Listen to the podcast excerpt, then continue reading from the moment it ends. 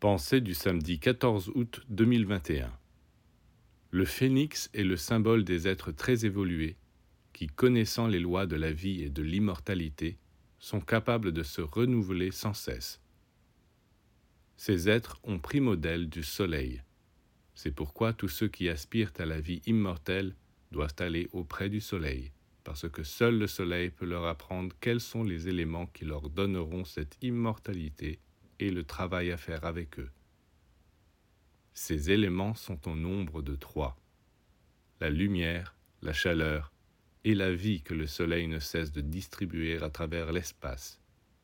Le jour où vous comprendrez cette vérité et que vous vous préparerez à assister au lever du Soleil comme si c'était un événement qui dépasse tous les autres événements, alors vous boirez le Soleil, vous vous nourrirez du Soleil et vous deviendrez immortel.